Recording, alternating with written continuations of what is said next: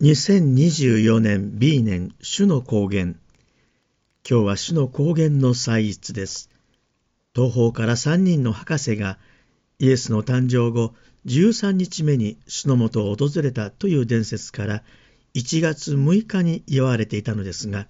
現在は多くの国で平日ではなく2日から8日までの日曜日に祝うことになっています。以前私はお正月にスペインを訪れたことがありましたがちょうど6日にあたりエピファニアはスペインの国の祝日だったのですが3人の博士が黄金入港没薬を幼子に捧げたことから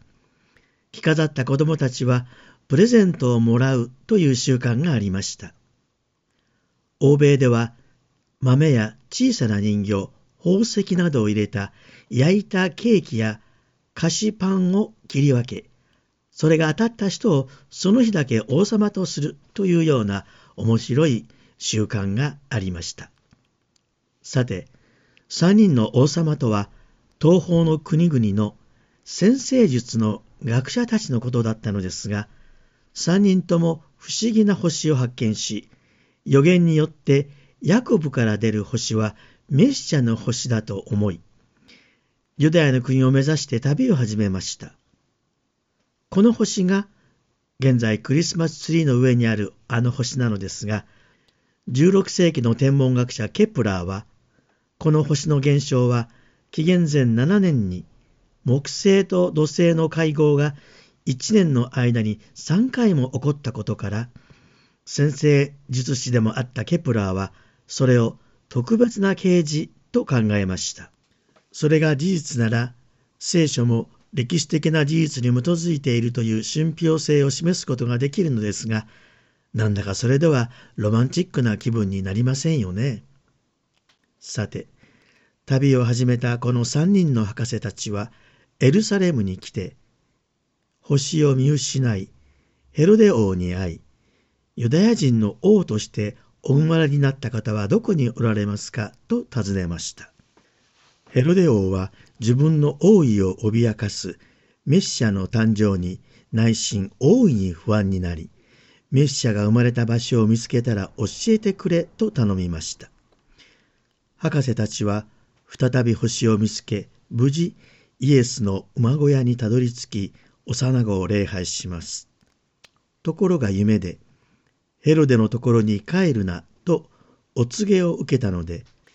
来た道とは違う別の道を通って帰って行きました。皆さん、このどこにおられますか？という質問が今日の目想の一番大切なところです。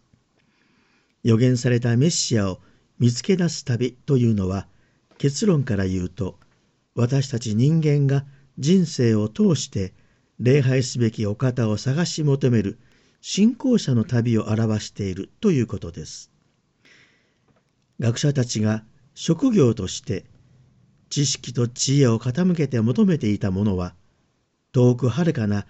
天空に輝く神々でした。しかし自分たちが本当に求めているものは自分たちを満足させる神々ではなく自分たちの知恵と知識よりも無限に大きく自分たちの予想も思惑もはるかに超えた偉大な存在であるということに気づいていませんでした。ところが、ベツレヘムでイエスを探し当て、その前にひれ伏した時に大きな喜びに包まれたのです。それは人間の思惑を超える存在に出会った瞬間、真の神から与えられた充実の喜びでした。学者たちは信仰へ導かれる人々、救いを求めて旅する人間のシンボルと言えます。この信仰の旅は決して私たちを満足させることはないのですが、いつも探し求める原動力を与えてくれます。では、天使がつけた別の道とは一体何を意味しているのでしょうか。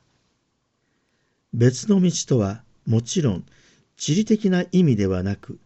どのように生きるかという人生の道のことです。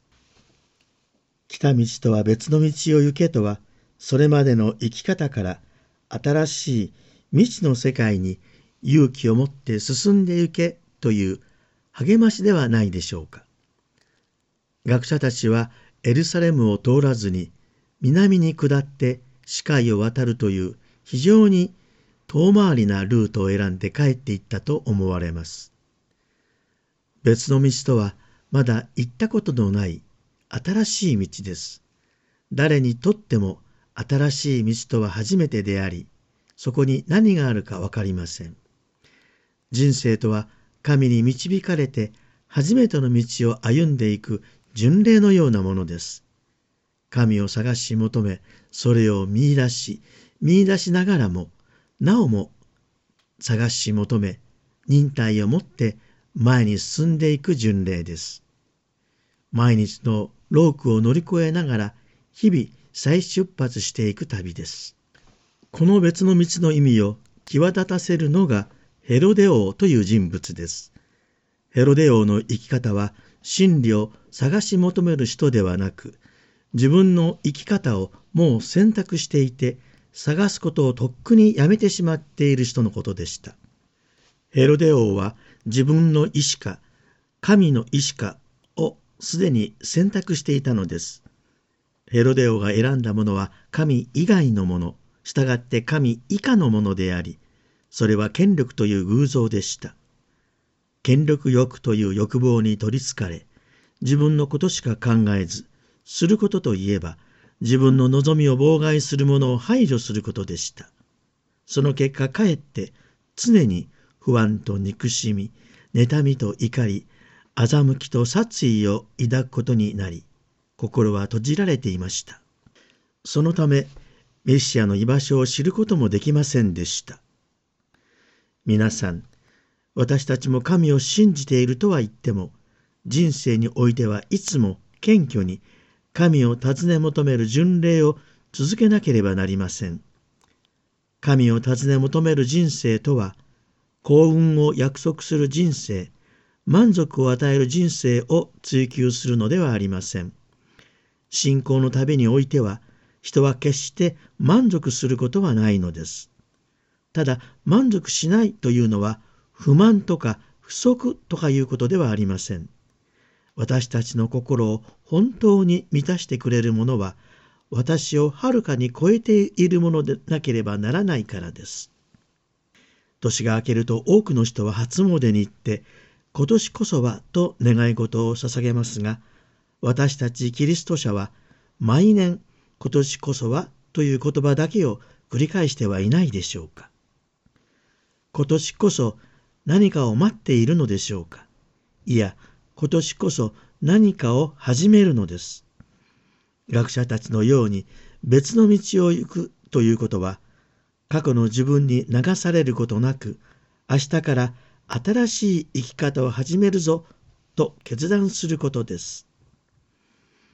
博士たちが携えた三つの贈り物は、実は別の道を歩んだ人にこそ必要なものでした。黄金は愛のシンボル、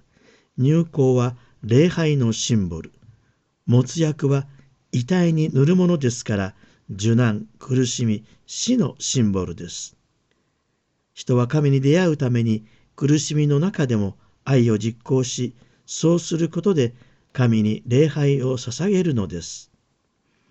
自分の人生が神の前で繰り広げられていることを思い、毎日の生活の中で